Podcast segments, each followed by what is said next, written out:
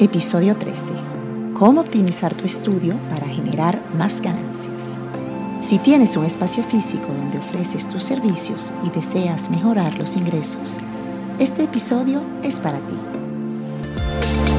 Te doy la bienvenida a Emprender el Podcast, un espacio dedicado a compartir experiencias y consejos para iniciar o desarrollar un negocio de yoga exitoso.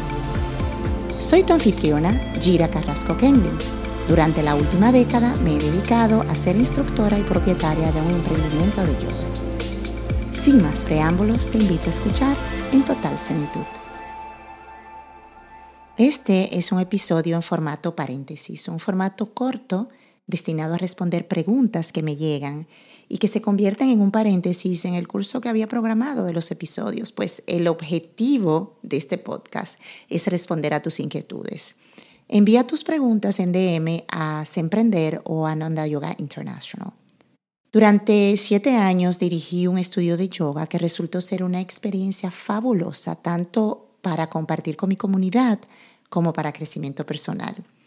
Sin embargo, también fue un lugar que demandaba una gran cantidad de tiempo, energía y creatividad para asegurarme de que fuera rentable.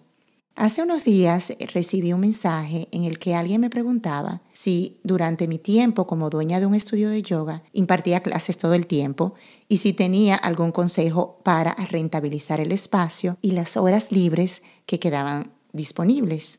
Como es común en la industria, solíamos enseñar un par de horas por la mañana y otras tantas por la tarde. Este tipo de preguntas me encantan, ya que demuestran que el emprendedor está buscando aprovechar al máximo los recursos que ya tiene a su disposición para aumentar sus ganancias. Esa es la mentalidad de un emprendedor. Lo primero es que es importante entender que el éxito de tu centro no se trata solamente de la cantidad de alumnos que tengas, sino de cómo maximizas los ingresos de tu negocio. A continuación te comparto algunas ideas que pueden ayudarte a lograrlo. Sin pretensiones, ciertamente habrán otras más, pero estas son unas que he aplicado y con buen resultado. Comienza por conectar conmigo y otros instructores en nuestro grupo privado anandayogainternational.com barra emprendedores. No te quedes con dudas y ven a compartir.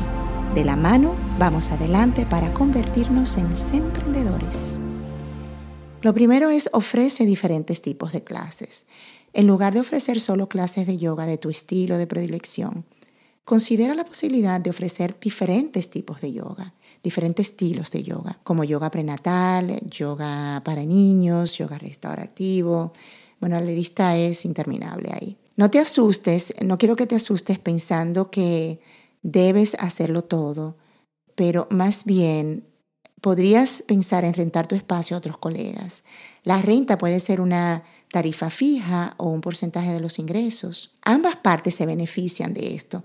Tu colega porque dispone de un lugar a bajo costo para dar sus clases y compartir con su clientela. Y para ti porque puedes llegar a un público más amplio y diversificar tus fuentes de ingresos.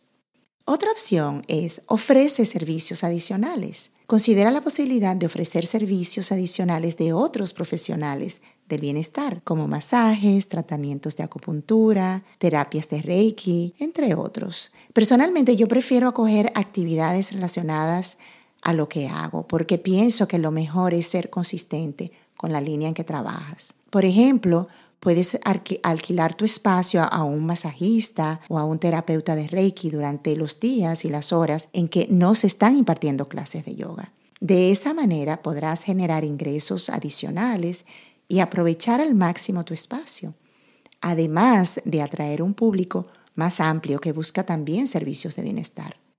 Otra opción es colaborar con otros negocios locales. Trabajar con otros negocios locales es una excelente manera de aumentar tu visibilidad y atraer a nuevos clientes. Puedes considerar asociarte con tiendas de alimentos saludables, de ropa deportiva o de productos naturales.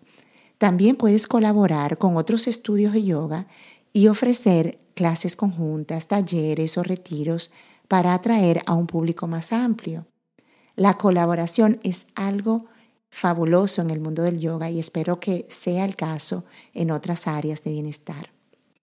En resumen, Rentabilizar el espacio físico de tu centro requiere ser creativo y estar abierto a diferentes opciones para generar ingresos adicionales. Estos son solo algunos consejos que pueden ayudarte a mejorar esa rentabilidad.